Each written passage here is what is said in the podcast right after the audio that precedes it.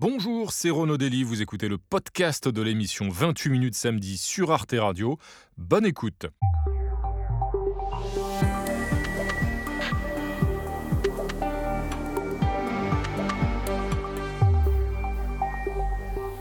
Bonsoir et bienvenue à tous. Je suis très heureux de vous accueillir dans ce nouveau numéro de 28 minutes samedi, votre rendez-vous du samedi soir, en compagnie d'un écrivain et cinéaste, Philippe Claudel, couvert de succès et de récompenses. Il écrit comme il respire et son dernier livre nous entraîne dans un pays imaginaire, fouiller les tréfonds de l'âme humaine. Et puis, avec Philippe Claudel, nous arpenterons également l'actualité de la semaine. On se retrouve juste après le sommaire. Les 27 États membres de l'Union européenne se sont retrouvés à Bruxelles pour élaborer une riposte commune au plan de soutien à l'industrie verte américaine déployé par Washington. Les 370 milliards de dollars de subventions américaines vont-ils tuer l'industrie européenne dans ces secteurs stratégiques? La riposte de l'UE est-elle à la hauteur? Puis nous évoquerons les conséquences du terrible tremblement de terre qui a provoqué la mort de plus de 20 000 personnes en Turquie et en Syrie. L'aide internationale afflue, mais côté turc, l'incurie de l'État est pointée du doigt. Le président Erdogan, qui a décrété l'état d'urgence dans une dizaine de provinces, paiera-t-il le prix de cette tragédie dans les urnes lors des élections prévues en mai? On en débattra. Enfin, nous conclurons avec la photo de la semaine de Marie Bonisso, qui nous emmènera au Canada, dont le Premier ministre a bien du mal à serrer des mains amies. Bonsoir Nadia Nam. Bonsoir Anne Quel plaisir de vous retrouver. Toujours partagé. C'est vrai Oui, c'est vrai. Ça peut me faire plaisir Bienvenue Nadia. Vous aussi Jean-Mathieu. Ça va Jean-Mathieu Pernin Ça va et vous-même Ravi de vous retrouver Jean-Mathieu. Bonsoir Philippe Claudel. Bonsoir. Nous sommes ravis de vous accueillir ce soir sur ce plateau. Bienvenue à vous. Merci. Écrivain et cinéaste, bien sûr, euh, secrétaire général de l'Académie Goncourt. Et voici donc votre dernier roman, Crépuscule, qui vient de paraître aux éditions Stock. Alors ce roman, euh, bah, il vous a fallu un petit peu de temps pour euh, l'accoucher en quelque sorte. 9 ans, je crois, 9 ans de travail, 9 ans pour accoucher de Crépuscule. Euh, il vous faut un certain temps, il faut que ça mature comme ça? Je suis un être lent. Mais la lenteur, ça peut être une vertu aussi, en tout cas euh, l'absence de précipitation. Non, plus sérieusement, il y a des romans que j'écris euh, de façon beaucoup plus rapide, et puis il y en a certains qui ont besoin de s'installer, et dans lesquels d'ailleurs je m'installe, parce que je m'y sens bien, parce que je sens que ça peut être des, des machines ou des machineries complexes, et qu'il faut alimenter aussi avec euh, non seulement son imagination, mais aussi le monde comme il va ou comme il ne va pas, ce qui a été le cas pour celui-là. Ce que vous racontez effectivement, c'est que vous écrivez souvent d'ailleurs en voyage, au gré de vos déplacements. Vous ouvrez votre ordinateur, vous rentrez dans ce monde-là que vous êtes en train d'imaginer. Oui. Euh, ça donne crépuscule, on va y venir dans un instant. Euh, votre monde, on va commencer à y plonger tout de suite, Philippe Claudel, avec votre portrait. Comme chaque samedi, il est signé Philippe Ridet, il est lu par Sandrine Calvez. Mon cher Philippe Claudel, pourquoi êtes-vous venu si tard? Premier livre à 37 ans, premier film à 47. À cette question, souvent posée, vous répondez La vie ne m'avait pas encore raboté, frotté, écorché. Évidemment, c'est pas quelque chose qu'on peut maîtriser. Né en 1962 de Marcel, ancien résistant et gardien de la paix, et Lucienne, ouvrière textile chez Boussac, de l'un vous héritez du goût pour l'histoire et de l'autre de celui des arts. Enfant d'une petite ville, Dombasle-sur-Meurthe, où vous vivez toujours, comblé de livres et grisé de grand air, vous parcourez la campagne en vélo, jouez dans les tranchées de la guerre de 14.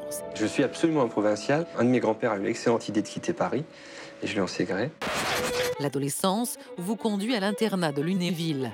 L'internat à la révolte. Spartacus des dortoirs, vous avez l'âme révolutionnaire. Vous aimez tout ensemble, les récits de montagne et les punks éructants de fureur, Lionel Terray et Joey Ramone, le silence des cimes et les enceintes poussées à fond. Le bac, l'université de lettres, vos années, nos futurs. Vous écrivez des scénarios, réalisez des courts-métrages, écrivez des poèmes, rien ne vous plaît, vous imitez ce que vous aimez. Époque fiévreuse, vie nocturne et dissolue. Quand on a du temps plein les poches, on peut le perdre. Une femme qui deviendra la vôtre, met un peu d'ordre dans tout ça. Retour en amphi, licence, CAPES, agrég et même une thèse de doctorat. Vous voilà prof au lycée, en fac, en prison, auprès des handicapés. Cette fois, la vie vous frotte. 1999, premier roman. 2003, prix Renaudot. 2009, César du meilleur premier film.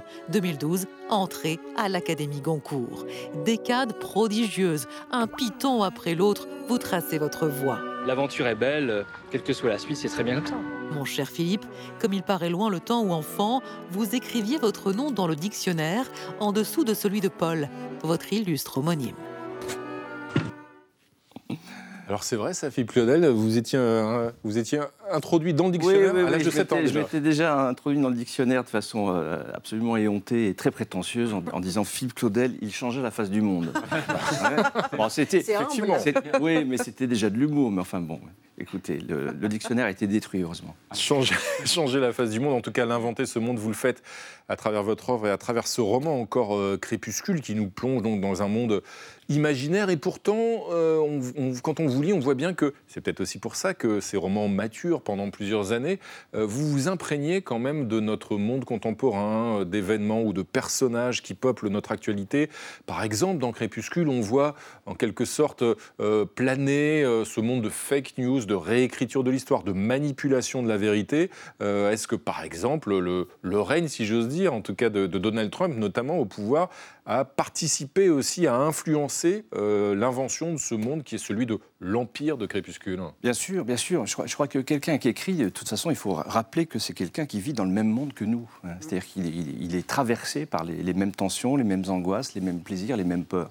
Et la, décennie qui vient de s'écouler, quand même, a été riche en, événements, en, en, grands événements ou en petits, mais parmi ces, ces changements vraiment brutaux et profonds, il y a cette manipulation de la vérité auquel on a assisté depuis un certain nombre d'années. Alors, vous citez Trump, les vérités alternatives, les fake news, jusqu'à Poutine aujourd'hui, quand même, qui réécrit complètement euh, ce qu'il fait depuis un an. Donc, ça, c'est quand même tout à fait inquiétant. Et euh, cet apanage n'est pas le, seul, euh, le seul fait de ces hommes politiques. On en voit au, quotidien aussi. Mhm. Le fait que la parole, par exemple, d'une ou d'un scientifique soit mise en doute. Mhm. Quelqu'un vous dit 1 plus 1 égale 2, et quelqu'un d'autre vous dit non, non, non, 1 mhm. plus 1 égale 3. Et puis on met sur le même niveau ces deux propositions. Et on, perd les gens de cette façon. On a même, enfin vous le savez sans doute mieux que moi, il y a même des, sociétés qui sont fabriquées, qui sont mhm. spécialisées dans la fabrication de fake news.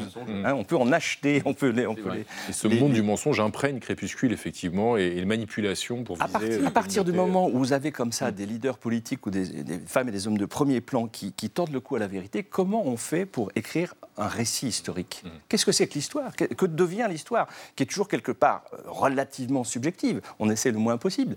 Mais quand même, à partir du moment où la porte est ouverte, ça, peut mener à tout. Il y, a un autre trait euh, très euh, contemporain dans la description que vous faites de la masculinité, dans ce qu'elle a de plus toxique, à travers différents personnages, c'est-à-dire ces hommes qui usent, qui abusent de leur pouvoir pour asservir, les femmes en particulier.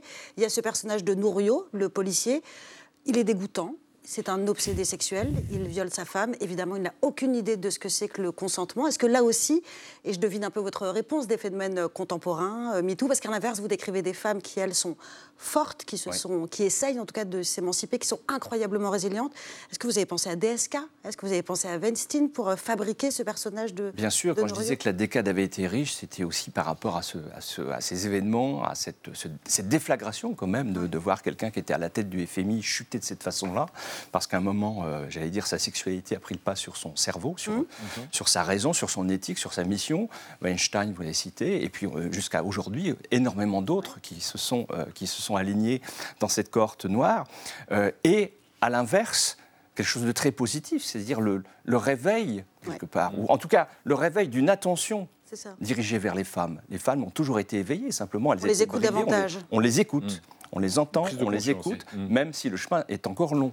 Donc évidemment, tout ça a nourri le texte. Alors Philippe Claudel, euh, nous avons une archive euh, pour vous. On va, on va s'élever justement un petit peu, on va aller respirer euh, l'air des cimes euh, avec un écrivain qui, comme vous, aimait ô combien la montagne. L'ivresse des hauteurs. Dans cette archive, en effet, on est en 1957. On va entendre un premier de cordée, un vrai l'alpiniste bien nommé Roger Frison-Roche. Euh, sur la RTF, il s'y désole de la désacralisation, en tout cas c'est ce qu'il dit, de la montagne. Regardez. La montagne d'avant la guerre était une montagne très précise. On y allait comme on va vers un temple, vers un refuge de la nature, avec un esprit romantique, avec des sentiments euh, de recherche de beauté, d'esthétique. C'est un peu cet héritage. Tandis que maintenant, j'ai l'impression que les jeunes, je leur jette pas la pierre, c'est l'époque qui veut ça. Ils vont par sport, à la recherche de l'exploit. Vous trouvez que la montagne est désacralisée en quelque sorte Oui. D'ailleurs, on a tué le rêve. Regardez, on a fait l'Everest. Quelle erreur. Il paraît Ben, d'ailleurs qu'à la fin. C'est le plus haut sommet du monde maintenant. Qu'est-ce que vous voulez qu'on on n'a plus rien pour rêver Si, évidemment, on a notre montagne spirituelle, hein, mais Il a un sourire assez incroyable. Il a été guide de haute montagne et je crois que c'est un de vos rêves d'adolescent. Oui, oui. Ça n'est pas arrivé. Qu'est-ce Non, qui non, vous non. en a détourné? Euh, celle qui est devenue ma femme, qui avait vraiment peur de, de- de ce sport et qui, euh, qui a réussi à m'en éloigner un, un temps parce que j'en- j'ai beaucoup repris après, j'en fais toujours aujourd'hui c'est c'est une de mes grandes passions. Mais euh, tant mieux, je veux dire, j'aurais sans doute pas fait un, un très bon guide. Mais vous lisez beaucoup de livres sur le sujet, sur la montagne. ça m'a nourri, pendant des années et c'est, ça, ça m'aime beaucoup que vous ayez passé Frison Parce que j'étais en train de relire il y a quelques jours un, un- un de ces romans de montagne. Il y a une trilogie, le troisième s'appelle Retour à la montagne et ça, je le lis depuis, je sais pas, de- je- 13-14 ans, c'est la 20e fois, 30e fois, je sais pas. Et la magie opère toujours. Et je suis très sensible à ce qu'il dit. C'est-à-dire que ce- moi, je suis toujours dans cette espèce de montagne euh, euh, mythique, rêvée, romantique. euh, euh, après mes jeunes années, on cherche à faire toujours plus haut, plus dur, plus loin. Euh, J'ai une appréciation maintenant de la montagne qui est beaucoup plus humaine. Et le- la simple contemplation d'une montagne, d'un paysage, me- m'émeut profondément et me satisfait. L'amour donc peut soulever des montagnes, il peut aussi en tout cas en détourner un petit peu, en tout cas éviter d'être guide, euh, celui de Ouais, votre ouais. épouse. Mais parmi vos autres passions, il y a la montagne, donc euh, il y a évidemment la littérature, mais il y a aussi le cinéma. Et vous n'êtes pas le premier écrivain à euh, euh, vous tourner aussi vers le cinéma, Bah oui, parce que c'est une question qu'on n'a pas l'habitude de poser aux écrivains, mais vous en avez fait quoi de, votre César du meilleur premier film obtenu en 2009 Écoutez, il est sur, euh, il s'oxyde. D'accord, très bien. Ça la- s'oxyde sur la cheminée? Ça s'oxyde très vite. Il est sur les cheminées avec, euh, avec les, les autres, les BAFTA, les, les choses comme ça. Très bien, voilà, voilà, ça c'est les mais, euh, récompenses euh, britanniques hein, pour les. Oui, pour oui, oui, cinéma. mais euh, moi, bon, il n'y a pas du tout de mépris dans ce que je dis. Mm. euh, mais les- la vraie récompense, quand même, c'est. euh, bien sûr, on est, on, est, on est toujours honoré par cela, mais c'est quand le, le public s'intéresse à ce que vous Alors, faites. ju- justement, alors vous, vous l'avez obtenu donc en 2009, euh, ce César du meilleur premier film. Et c'est vrai que passer derrière la caméra pour une femme ou un homme de plus, eh bien, ce n'est pas nouveau. hein, notamment euh, en France, on peut même parler d'une tradition. On pense par exemple à Yann Moix avec euh, Podium, Virginie Despentes avec euh, Baise-moi. Certains adaptent leurs œuvres, et puis d'autres, aussi comme vous, préfèrent aussi des scénarios originaux. Alors, chez beaucoup d'écrivains, il y a la volonté aussi d'être un artiste total. On ne distingue plus le stylo de la caméra, comme Cocteau ou Pagnol. On ne sait plus si c'est des réalisateurs ou des écrivains. Et puis d'autres ont été séduits par la proposition d'un producteur flairant le bon coup, mais Attention, prudence, hein. c'est pas parce qu'on fait un succès en librairie qu'on fait un bon réalisateur. Euh, Bernard-Henri Lévy et Michel Houellebecq, eh bien, euh, pour leurs films respectifs, sont entrés dans la légende des profondeurs du box-office, faut bien le dire. Alors vous êtes réalisateur, vous, de quatre euh, longs métrages, euh, deux téléfilms. C'est-à-dire, quand vous prenez la plume, vous pensez quoi? Littérature ou cinéma? Euh, c'est deux parties du cerveau absolument différentes. C'est-à-dire que le, le crépuscule, c'est vraiment des mots, c'est un assemblage de mots. On travaille avec un langage. Alors que quand je pense à un film, je pense immédiatement en termes d'image. Ouais, d'accord. Et le scénario, finalement, Godard, il avait un mot très, très joli. Il disait que c'était une invention des comptables d'Hollywood qui, euh, pour justifier l'argent qu'ils donnent, demandent au, au metteur en scène de s'expliquer. Alors que, mais c'est quelque part, c'est vrai. C'est-à-dire qu'un un metteur en scène, une metteuse en scène raisonne en, en termes d'image, de lumière, de, de mouvement de caméra, de cadre. Et tout cela, il faut quand même passer un moment par l'écrit, par le scénario, pour convaincre celles et ceux qui vont mettre de l'argent. C'est pour ça que vous dites que vous vous sentez quand même beaucoup plus libre en tant qu'écrivain qu'en tant que réalisateur? Bah, la liberté, elle est totale quand Mm. on écrit. Euh, euh, notamment, euh, ça va jusqu'à la liberté de ne pas publier ce qu'on a fait. Mm. Ce qui m'arrive souvent, c'est-à-dire que quand j'écris des romans, parfois à la fin, je ne suis pas satisfait, je les mets à la poubelle. Quand vous êtes dans un processus cinématographique et que vous êtes en tournage, en montage, à un moment, vous êtes obligé de sortir le film, même si vous n'êtes pas satisfait. Ça m'est pas arrivé encore, mais ça peut arriver. Et cette liberté, justement, elle vous conduit aussi à vraiment inventer un monde imaginaire comme l'Empire de Crépuscule, c'est-à-dire à vous détacher du réel, alors qu'on voit aujourd'hui que la littérature, elle est dominée en quelque sorte par euh, ce qu'on appelle la non-fiction, parfois par une forme de nombridisme, justement, tournée vers euh, l'intimité. Mais on l'a déjà dit tout à l'heure, si, Mm. euh, même si d'emblée ça paraît un roman gouverné par l'imaginaire, Mm. dans un pays lointain, une époque un peu reculée, etc., ça ne parle que d'aujourd'hui. Mais ce qui m'intéresse, moi, c'est le langage de la parabole. C'est la fable, c'est le conte. Je suis toujours resté le gamin qui, je vais te raconter une histoire, ou je vais te lire une histoire, je vais t'entraîner dans un autre pays. Mais à mesure qu'on chemine dans cet autre pays, on se rend compte qu'il ressemble au nôtre. Est-ce que de la non-fiction, précisément du récit de soi, vous en lisez vous-même? C'est quelque chose qui peut Oui, vous parfois, intéresser, j'en- vous bousculer? J'en j'en ai même parfois écrit. Ouais. euh, J'avais écrit Le bruit des trousseaux, qui était l'expérience de, de mon expérience de professeur en prison, vous voyez, où, où là, il n'y avait pas un seul mot euh, d'imaginaire ou d'imaginatif, où j'essayais de coller le plus possible au, au- au réel. Donc oui, ça m'intéresse. Mais c'est vrai que ma pente naturelle, quand même, c'est de, me- de céder à l'imaginaire. Ouais. Parce que je trouve que c'est une, une qualité merveilleuse. C'est fertile. et Qui m'a toujours enchanté. ouais. Alors Philippe Claudel, vous restez bien sûr avec nous. C'est l'heure maintenant de démarrer notre petit tour d'actualité de la semaine. Et comme chaque samedi, on embarque avec Gaël Legras qui nous emmène voir ailleurs ce qui fait la une des médias hors de nos frontières. Ce soir, on traverse l'Atlantique et on accoste au Brésil. Les plus jeunes d'entre nous se souviennent sans doute de la chanson que Michel Sardou a consacrée au paquebot France en 1976. Ne m'appelez plus jamais France. La France, elle m'a laissé tomber. Eh bien, en 2000, autre fleuron de notre marine nationale, le porte-avions Foch a été vendu au Brésil et rebaptisé São Paulo. Vendredi dernier, les Brésiliens l'ont lui aussi laissé tomber, mais au fond de l'Atlantique. A Marinha do Brasil afundou hoje o porta-aviões desativado São Paulo depois de meses de navegação no mar. Il y a peu, le Brésil l'avait vendu à une entreprise basée à Izmir pour le démanteler, mais le gouvernement turc avait interdit son accostage car le bateau était bourré d'amiante.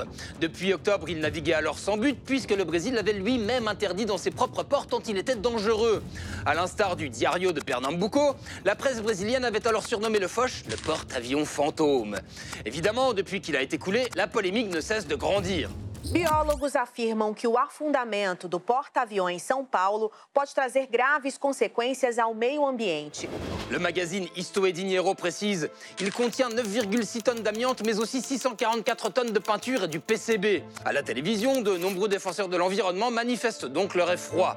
É uma toxicidade muito eh, agravante para a saúde humana e saúde de, de animais. Isso pode causar consequências irreparáveis para a biologia marinha, Georges De Souza, éditorialiste du site UOL, évoque lui un tollé mondial qui ternit l'image du Brésil. Du côté des autorités, le président Lula, qui a donné son accord pour couler le bateau, reste quoi? Le ministère de la Défense a publié un communiqué dans lequel il explique qu'il n'y avait pas d'autre solution et ajoute La zone sélectionnée a été considérée comme la plus sûre. Enfin, la Marine nationale précise La procédure a été menée afin d'éviter tout dommage environnemental et économique à l'État brésilien. Bon, en même temps, euh, ne désespérons pas de la nature humaine. hein. D'ailleurs, nous sommes en février et souvenons-nous de ce que disait Pierre Desproges. Les hommes font moins de conneries en février parce qu'ils n'ont que 28 jours. Eh ben merci Gaël Legras. On va maintenant donc s'attaquer à l'actualité de la semaine et pour cela nous accueillons nos deux invités. Bonsoir Aïché Goulsert. Bonsoir Renaud. Ravi de vous retrouver, bienvenue à vous. Journaliste turco-américaine, bien sûr, vous collaborez au New York Times et au New Yorker. Et à côté, welcome, John Henley. Voilà. Merci. Vu, J'ai fait des efforts. Good hein. evening. Sachant, Ouais, sachant que vous veniez, je me. Voilà. Euh, John Henley, bien sûr, correspondant Europe pour le quotidien The Guardian. Bienvenue à vous, John. Nadia, tout de suite, notre premier dossier euh, de la semaine, c'est donc la riposte européenne face au plan américain de subvention à l'industrie. hein. Oui, l'Union européenne qui veut montrer les dents face aux États-Unis. En tout cas, elle essaye. Jeudi, les 27 se sont euh, réunis pour trouver cette riposte au plan de Biden. 400 milliards de dollars qui vont servir à subventionner très massivement les entreprises qui produisent uniquement sur le sol euh, américain. Ursula von der Leyen, la présidente de la Commission, parle de pratiques déloyales. John Henley, est-ce qu'elle a raison? Écoutez, je pense que ce qu'il faut dire euh, tout d'abord, c'est que euh, l'IRA des États-Unis. L'Inflation Reduction C'est un Act, exactement. Ce n'est pas une attaque contre euh, l'Union européenne, c'est surtout et avant tout un énorme bond en, avant euh, de la part de Joe Biden de, pour décarboniser de façon vraiment brutale et énorme euh, l'économie américaine. Donc, en tant que ça, il faut quand même le saluer. C'est vertueux. je pense, hein. faut, faut, c'est- faut- faut d'abord dire ça. Après, évidemment, c'est un défi. Parce qu'il faut que les Européens trouvent une réponse juste et, et adéquate, adéquate à, à- à- à ce que ça représente. Je pense qu'il y a aujourd'hui quand même beaucoup moins, pour avoir observé le, le sommet, euh, cette semaine, il y a beaucoup moins de panique qu'il y avait un mois, il y a un mois ou deux. Au Je moment de l'annonce du plan. La plupart des pays ont bien compris euh, qu'il ne s'agit pas, que la réponse européenne ne serait pas, surtout pas, euh, un appel à, à- à de nouvel argent, à- aux nouveaux fonds, surtout aux nouveaux emprunts, mais qu'il s'agit plutôt de, de, de, de flexi- flexibiliser, si ça existe, Ouais, si. D'assouplir. la réglementation existante et, euh, et- et- et mieux utiliser, mieux utiliser de façon plus efficace euh, les systèmes et les fonds euh, qui, qui sont déjà là, notamment euh, dans le cadre de, de la, des fonds de relance euh, après Covid. Eh, Chigoul, certes, l'objectif est louable, certes, hein, euh, passer à l'économie verte, en quelque sorte, décarboner l'é- l'économie américaine, mais cet objectif louable peut avoir des conséquences quand même pour euh, les entreprises européennes en termes de délocalisation ou de perte d'emploi. Ça, Il y a quand même des, des risques de, de- de conséquences qui ne seraient pas euh, très positives pour notre continent. Moi, je comprends très bien les Européens qui commencent à paniquer et, qui se disent attendez, euh, c'est super, nous, ça fait dix ans qu'on est en train de dire à vous, Américains, bougez-vous un petit peu parce que la pollution que vous créez en tout ce qui est climat, c'est énorme et quand même, vous êtes l'un des plus grandes industries. Donc, oui, ça, c'est quelque chose à être heureux. D'un autre côté, ça veut dire aussi que, bah, déjà, on a vu qu'il y a une entreprise suédoise bientôt qui va aller euh, du côté des Américains, euh, de, de l'autre côté de l'Atlantique, disons. Donc, c'est c'est vrai qu'avec tous ces crédits, tous ces, euh, toutes ces. J'utiliserai le mot, le, le mot de, de John, de flexibilité d'impôts, etc. C'est c'est très attirant. Mais après, il faut dire que c'est business as usual, c'est du Mhm. business comme d'habitude pour les Américains, c'est-à-dire que le America First, d'abord les États-Unis, n'a Mhm. pas commencé pas nouveau. Pas nouveau. avec Joe Biden ni avec Donald Trump. Les États-Unis est fondé sur cette logique de Mhm. profit et nous d'abord, donc ils Il y, a, continuent. il y a une vraie continuité de Donald Trump à, à Joe Biden. euh, Ah, même avant. Euh, moi, je dirais même des années de, de Reagan, c'est de Mm. Ronald Mm. Reagan. Mais ce, ce que je pense les Européens a, ont, je ne sais pas si c'est une naïveté, mais c'est juste, c'est différent. C'est-à-dire que les Américains, ils font ce que les Américains font Mm. tout le temps. Mm. Ils vont droit au but, ils sont ambitieux Mm. et ils pensent à eux. Ce que les Européens font, malheureusement, je suis désolée, c'est ce que les Européens font tout le temps. C'est-à-dire ils disent, bon, c'est pas loyal, c'est injuste. euh, c'est de la compétitivité qui n'est pas du tout à, à ce niveau. Et en plus, n'est-ce pas, cher John Je- ah, non, ah non, vous n'êtes plus dans l'Union européenne.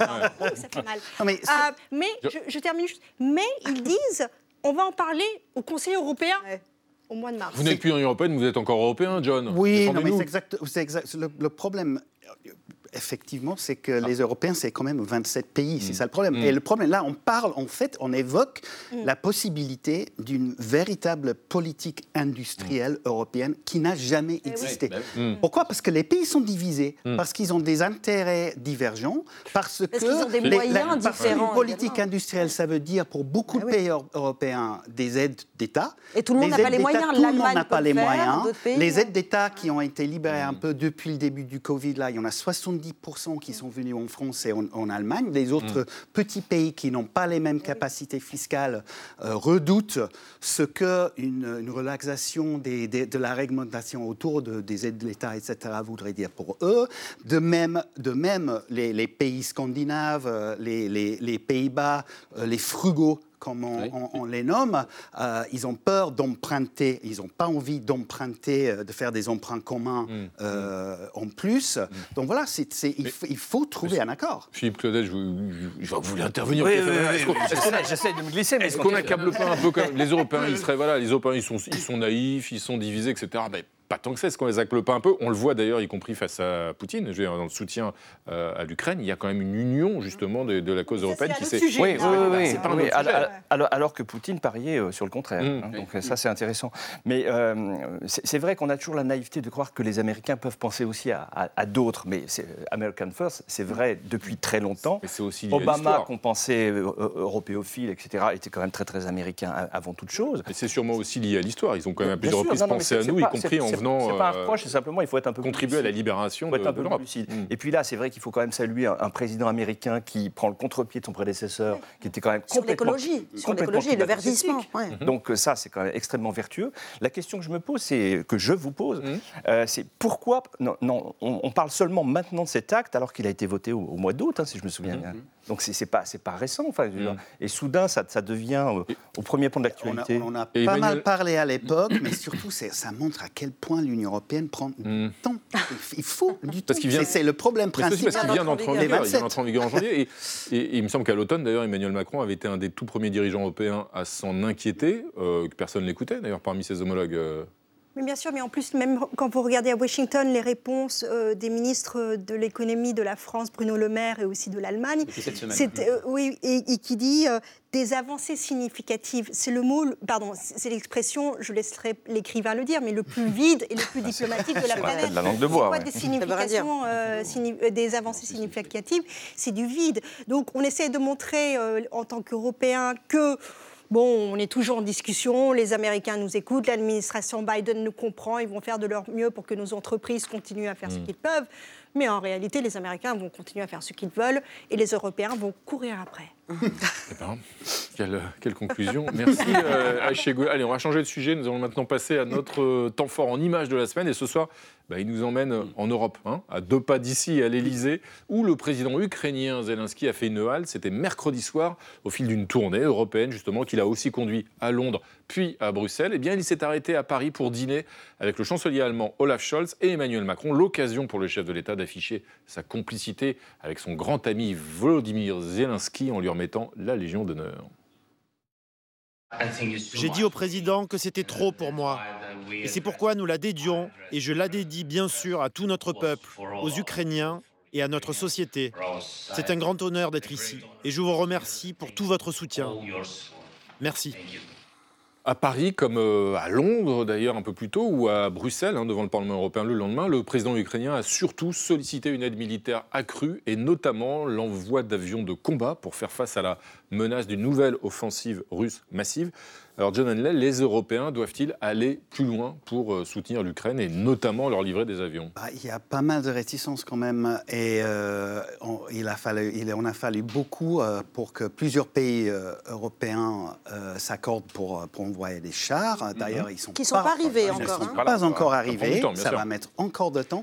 Mais je suis mais là, assez sur les avions, Sunak, je suis assez, oui, ouais, je suis assez sensible à l'argument quand même de, de, de, de Macron qui dit il faut du matériel qui sera surtout utile en ce moment. Mmh. Pour, pour, pour, former un pilote d'avion de chasse, selon les Anglais au moins, c'est à peu près trois ans de formation. Les, les pilotes ukrainiens, ils ne connaissent pas du tout euh, les avions, les types F-16 de, de, de l'OTAN. Ils sont entraînés sur des... Voilà, sur, ils, sont, ils sont plus familiers avec des, des avions euh, soviétiques, ex-soviétiques. Euh, c'est la même chose avec les chars français. Euh, les, armes que la France a envoyées jusqu'ici, notamment les Césars, ont été beaucoup plus utiles, mmh. je pense, que les chars dont aucun autre pays européen se sert. Donc il faut... Ouais, et, mais c'est vrai que les, surtout pour le symbolisme, euh, le, les avions de chasse, ça, ça, vient, ça, ça va oui. bien plus loin, je mmh. pense. Et, et Rishi Sunak, d'ailleurs, l'a dit mmh. euh, que cette semaine, que voilà, il, il, il n'enverrait pas, il n'hésiterait, il n'excluait rien. Voilà, rien il n'exclut rien, même si là aussi, il faut du mais temps. si comme ça Emmanuel Macron, un danger, la même Emmanuel. Macron. Et, Et, en même temps, Sunak, il a en même temps, on voit, on voit Volodymyr Zelensky aussi qui est là, il semble très pressé, c'est-à-dire qu'il y a une peur euh, aussi véritablement d'une offensive russe. Et à ce moment-là, eh bien, on interviendra en disant il faut des avions. C'est ça, en fait. Mais, mais c'est ça, mais on se prépare, là. C'est le printemps qui va venir. Là, c'est les un an, le 24 février, mm. euh, de, de, de l'invasion de la guerre. Donc, bien sûr qu'il y a tout ça. Mais moi, je trouve que Zelensky, avec sa tournée il y a deux, deux mois aux États-Unis, ensuite à Londres, mm. ensuite à Paris, avec les images que vous avez montrées, et à Bruxelles ce week-end, il montre, il, il fait quelque mm. chose. Il excelle dans la communication, mais il excelle aussi dans la répétition. Que, que, C'est-à-dire qu'on lui dit presque bonjour, il dit je veux les armes. Ouais. On lui dit alors euh, votre voyage a été bon, il dit je veux les chars. Ça marche. C'était et ça marche, ça marche, et ça doit marcher parce que lui il n'a pas le temps. Actuellement, il n'a pas le temps, il est en guerre. Et, ce et ça revient, je suis désolée de le dire, à cette lenteur européenne. Mmh. Mmh. Même si l'aide européenne a quand même été importante même depuis. Si euh, l'aide américaine a été beaucoup plus, plus grandiose que celle-là. Philippe Claudel, euh, Aïcha Goussart évoquait à l'instant les talents de communicant de Volodymyr Zelensky. Effectivement, on les voit aussi à l'œuvre depuis un an. Volodymyr Zelensky, il a eu cette phrase cette semaine dans une interview à nos confrères du Figaro. Il a dit cette fois-ci, Emmanuel a euh, changé pour de vrai. Est-ce que ça vous inspire, ces, ces, ces, échanges de communication, justement pour afficher leur complicité? Il a changé cette fois-ci pour de vrai Mais je pense qu'il est, il est, très fort aussi dans le langage, dans, mmh. dans les mots qu'il utilise. Euh, dire ça, c'est une façon d'inviter l'autre à changer véritablement Mm. et à changer en profondeur. Ce qui est formidable avec Zelensky, enfin, on le sait ou on l'a maintenant oublié parce que le président a pris le pas sur le comédien, mais c'est un comédien, Mm. pour toute chose. C'est un comédien, c'est un producteur qui a lui-même été très célèbre parce qu'il jouait le rôle d'un président. Ensuite, la fiction se retourne, il est devenu président lui-même. Mais la- moi, je suis comme tout le monde, c'est-à-dire je n'en sais pas plus, pas moins. La vraie question, me semble-t-il, les chars, les avions, etc. Mais la vraie question, c'est jusqu'où nous, société européenne, sommes-nous prêts à aller Mhm. Les populations, jusqu'où Y compris la transformation de nos économies, les économies mais européennes non, en mais, économies euh, de guerre. Et... Euh, quel- quel- quel- on, on procède par palier jusqu'à présent. On procède par palier. Quel va être le prochain palier Est-ce que, est que des, les Français sont prêts à ce que de jeunes Français meurent euh, sur le, le champ de bataille ukraino-russe? C'est ça la vraie question. C'est-à-dire que pour l'instant, qu'est-ce qui est fait? On fait tout pour que la Russie ne gagne pas cette guerre, mais on fait tout aussi pour que l'Ukraine ne la perde pas. On, on est dans un entre-deux comme ça. Mais combien de temps peut-on rester dans cet entre-deux? Et vous le rappeliez, effectivement, on va maintenant arriver dans quelques jours, ce sera le 24 février, au, au premier anniversaire du début de, de ce conflit et de l'agression de Vladimir Poutine. Euh, Nadia, on va maintenant passer à un autre dossier euh, de la semaine. Cet autre dossier, eh bien, ce sont les, les conséquences d'un terrible tremblement de terre qui s'est produit en Syrie et en Turquie. Oui, en Turquie, on a entendu le président euh, Erdogan attribuer ce terrible tremblement de terre, donc qui a endeuillé son pays, l'attribuer au destin, c'est le mot qu'il a employé. Il a à peine concédé dans un premier temps quelques lacunes dans la gestion euh, des secours. Il a très vite avancé et répété qu'il était, j'ouvre les guillemets, impossible de se préparer à un tel désastre. Et Chegoul, impossible, vraiment, c'est juste un, un coup du sort. Ces milliers de morts en Turquie? Absolument pas. Moi, j'étais à Istanbul en 1999 quand on a eu le tremblement de terre où l'épicentre était tout près, où il y a eu plus de 17 000 morts. Et depuis, je peux vous dire que chaque citoyen turc, et ça fait quand même un, un tas, hein, on est 85 millions de personnes qui payent chaque année un- un- des, des impôts spécifiques. Euh, spéciales pour que des bâtiments euh, en Turquie, quelle que soit la région, soient faits en fonction, et en fonction de, des codes, en un sens de contre tremblement de terre. Et en plus, pour qu'il y ait des communautés, pour, ait- pour que les provinces, pour que les mairies aussi fassent, pour que les gens ils savent plus ou moins un petit peu comment, comment faire en sorte. Oui, cet argent. Ça fait. Là, on est en argent, train. oui. on, en, on en sait quelque chose Où est parti cet Bah, argent C'est le destin. Hum. Demandez ça au destin. Et c'est ça, en un sens. Ça, ça montre. C'est la corruption, très clairement. Écoutez, je ne dirai pas le mot. Mhm. C'est Mais- moi qui l'ai dit. Mais... Alors, Dites je pas non. dis. Mais ce qui est très intéressant aussi, c'est que moi, je me souviens qu'au début des années 2000, ce gouvernement, ce président est venu, il n'était il était pas connu du tout, hein, sans parti politique non plus, c'était un maire d'Istanbul et, et- et point final. Parce qu'il y avait une crise économique, il y avait un tremblement de terre et les gens avaient de la colère. Ils n'en pouvaient plus du mot corruption de tous ces gouvernements. Et en 2023, au mois de mai, on a des élections. Et je pense après, en Turquie, rien ne se passe comme elle doit, elle- elle- il doit se passer, qu'il partira avec une crise économique et à, à cause d'un tremblement de terre. Parce que quand on voit les images, quand on parle aux gens, moi, avant de venir ici aujourd'hui, j'ai encore parlé à une famille qui, en- qui a dû quitter Kahramanmaraş, qui était le deuxième point où il y a eu euh, le tremblement de terre, et qui disent, et, et il m'a dit au téléphone, Ayşegül, tu penses qu'on a eu que 6500 bâtiments? Tu penses vraiment qu'on est que autour de 20 000 morts? Pas du tout. C'est minimisé, Là, les là, le bilan va être encore plus fort. Donc, c'est, euh, est-ce que c'est vrai Après, si je peux me dire, je suis désolée, ça a été long. Il y a, les gouvernements avant ce, gouver- ce gouvernement n'ont rien fait. C'est un fait. La Turquie est sur, en géographiquement sur, euh, sur un truc de plaque tectonique où il, il peut- on peut, il, il allait y avoir un tremblement de terre puisque les experts nous le disent. Mais est-ce que le gouvernement a fait quoi que ce soit? Si, si les élections ont véritablement lieu au mois de mai, parce qu'on commence déjà à parler de, des difficultés, d'un report éventuel. Euh, il pourrait très bien. C'est intéressant quand même qu'il a déclaré un, un état d'urgence euh, euh, qui, qui est de trois mois, donc qui, qui va durer jusqu'à à peu près une semaine avant les élections.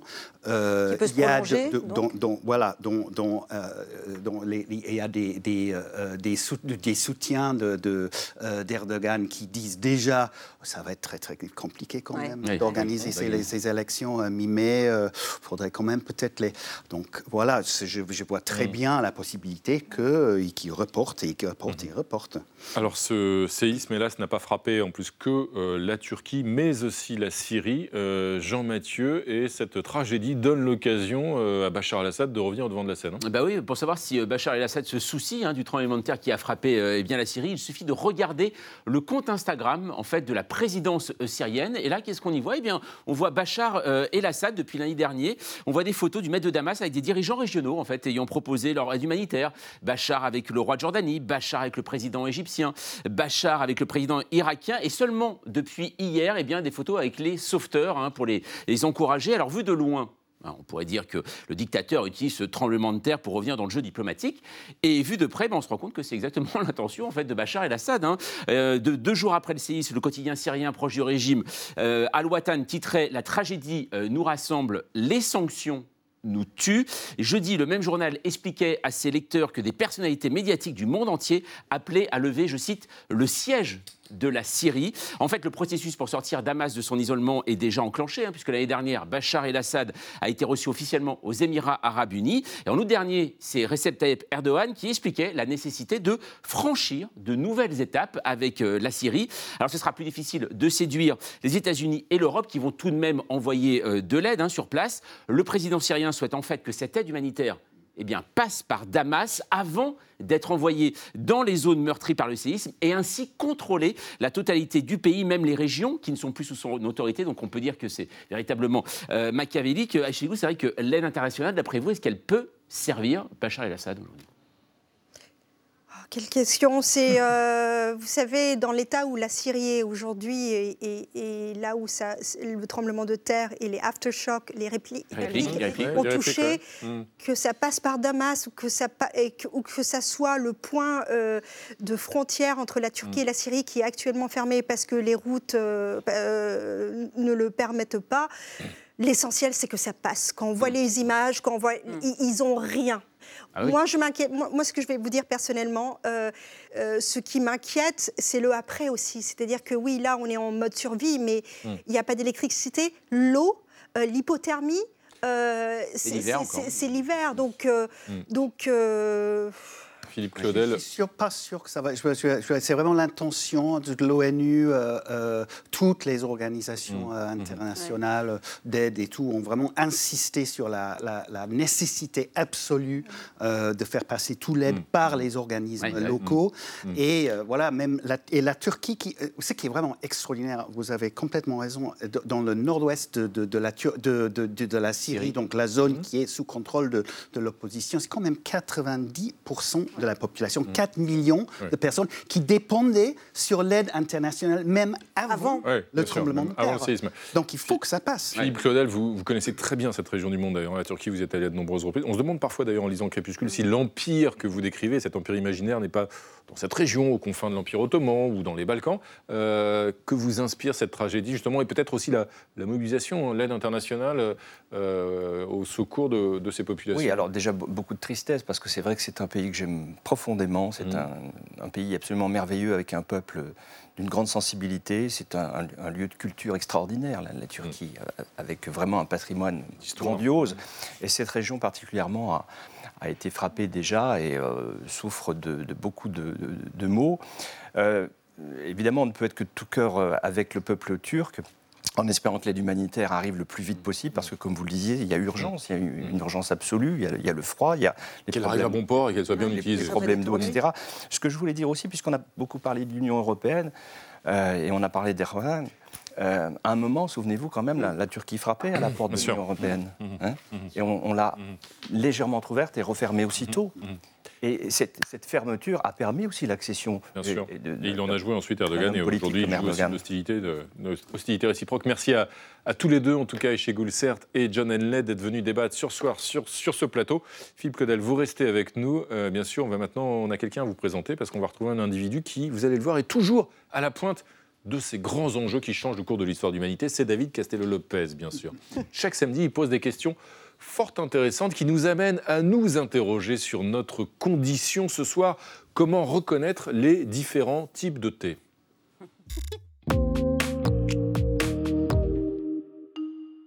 Comment reconnaître les différents types de thé? Ça c'est du thé, mais ça aussi c'est du thé. Et ça, et ça, et ça. De quoi s'y perdre? Mais ne vous en faites pas, je vais vous aider à y voir plus clair pour que vous aussi vous puissiez étaler vos connaissances.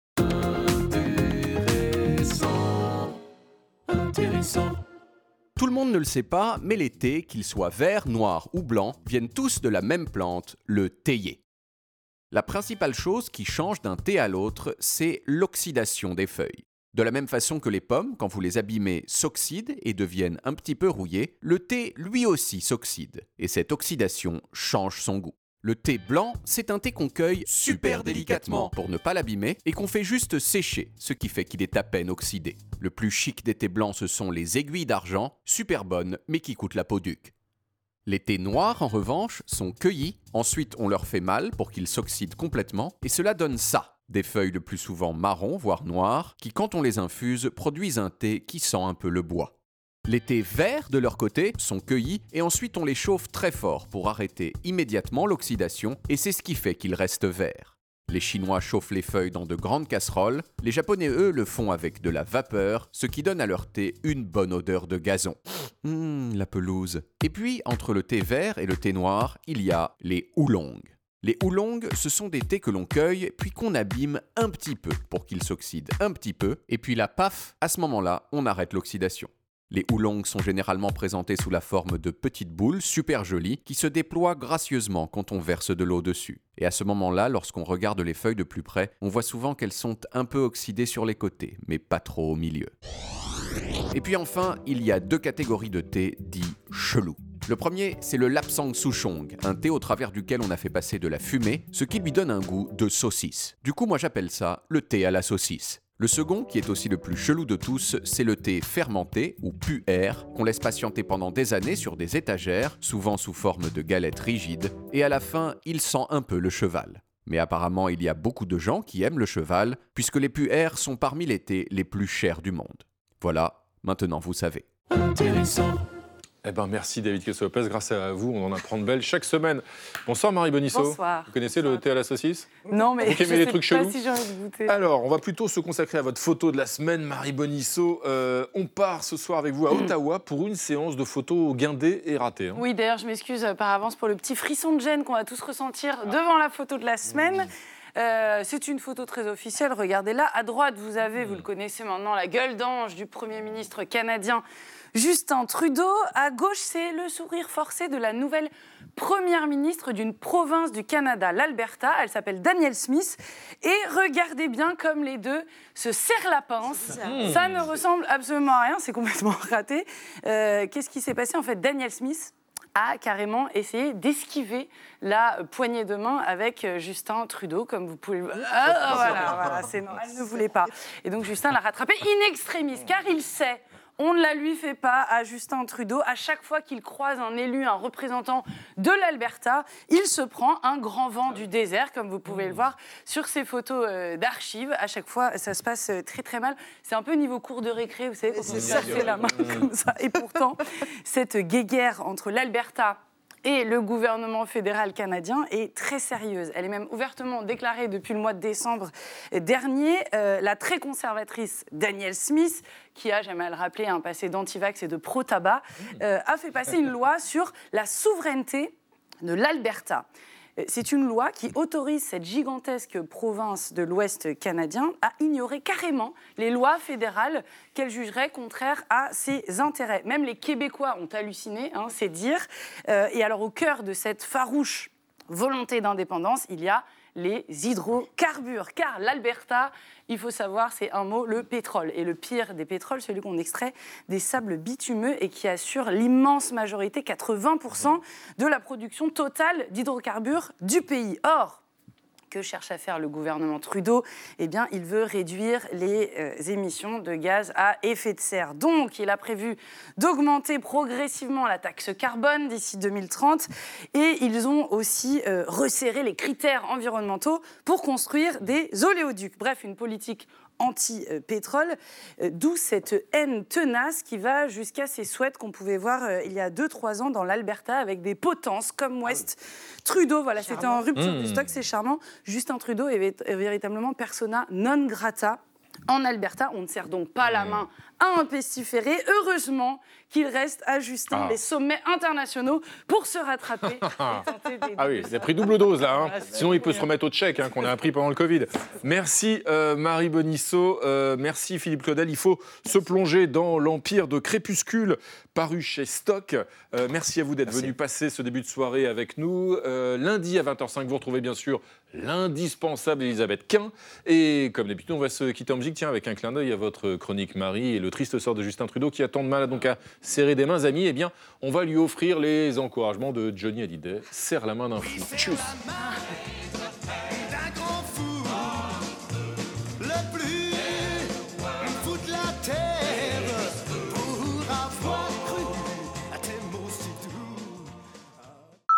Retrouvez le podcast de 28 minutes sur toutes les plateformes de podcast et sur arteradio.com. Et pour soutenir l'émission, abonnez-vous, commentez, critiquez, mettez des étoiles et partagez le podcast avec vos proches.